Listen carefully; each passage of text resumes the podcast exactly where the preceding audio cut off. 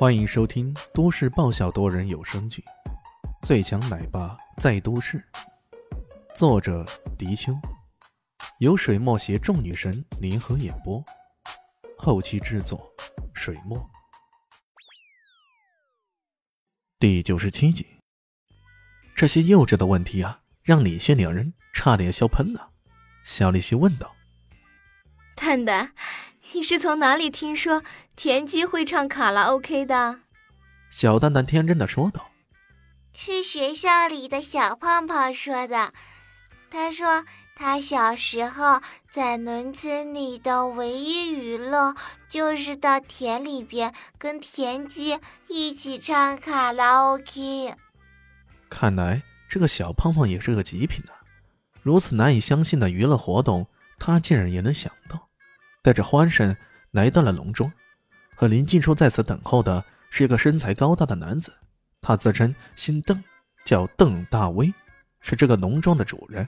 肖立新脸露笑容，悄悄地拉着林静初问道：“行啊，静静，这么无声无息的就偷偷找到了一个金龟婿了。”林静初脸上一红，说道：“你胡说什么？”邓大威不是我的男朋友，可我看他对你的态度很是暧昧哦。我听说这是位白手起家的富豪，各方面的条件都不错呢。看你把他说的那么好，要不要我给你介绍啊？啊，我不用，我可不喜欢那些有钱人。切，口是心非。林静初白了他一眼。他不喜欢有钱人，难道你还会喜欢穷人不成？不过想到自己的情况，他却不禁有些黯然呢。我啊，这辈子注定孤独终老了。你也知道我的情况，我是不可能爱上其他人了。说完，悠悠的叹了一口气。小丽西抱着他，抚慰他说道：“那算了，干脆我也不结婚，我陪你一起终老。”你呀，追求你的人都从南乡市排到明珠市去了，你忍心让那些人孤独终老吗？林静初笑了，切，他们那么喜欢排队，就让他们自己去排好了。小丽心满不在乎的。这时候，李炫已经带着小蛋蛋在铁边上快乐的奔跑起来。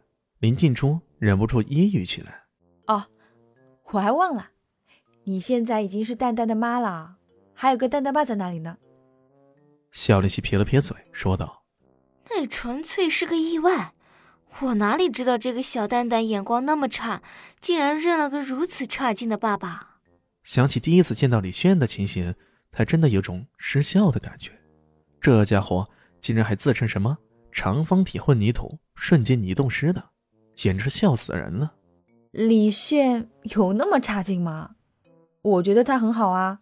林静初瞪大了眼睛，有些不解的说道：“差，不是一般的差。至于差在哪个方面，他真的说不上来。我倒是觉得他挺有本事的。”林静初看似自言自语，声音有点低：“哇，静静，你该不会是看上这个死家伙了吧？我跟你说，这个家伙的嘴巴可甜了，树上的小鸟也可以被他哄下来，你可千万别上当。”小丽西警告自己的闺蜜啊，林静初却说道：“林夕，你说啥呢？我早说过了，像我这样的情况是不适合结婚的。说不定有哪个帅帅的医生可以治好你啊。”小丽西说到这里，蓦然的想起了一件事儿：“对呀，这个死家伙好像还懂医术的呢，而且这医术还挺高明的，要不要？”让他帮静静看看呢。不过他转念又想，这家伙就算再厉害，也就没有世界上的顶级医学专家那么厉害吧。那么多顶级专家都束手无策，这家伙能行吗？想想也没有太大的可能啊。林静初听了他的话，忍不住笑了。真有那样的医生，还帅帅的，那我一定会嫁给他。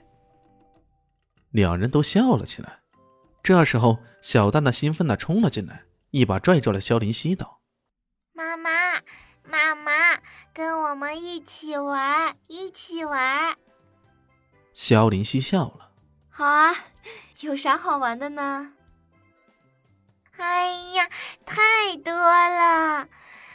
爸爸说的，我们可以钓虾、摸田螺啊、赶猪跳水啊，哇，总之节目可多了。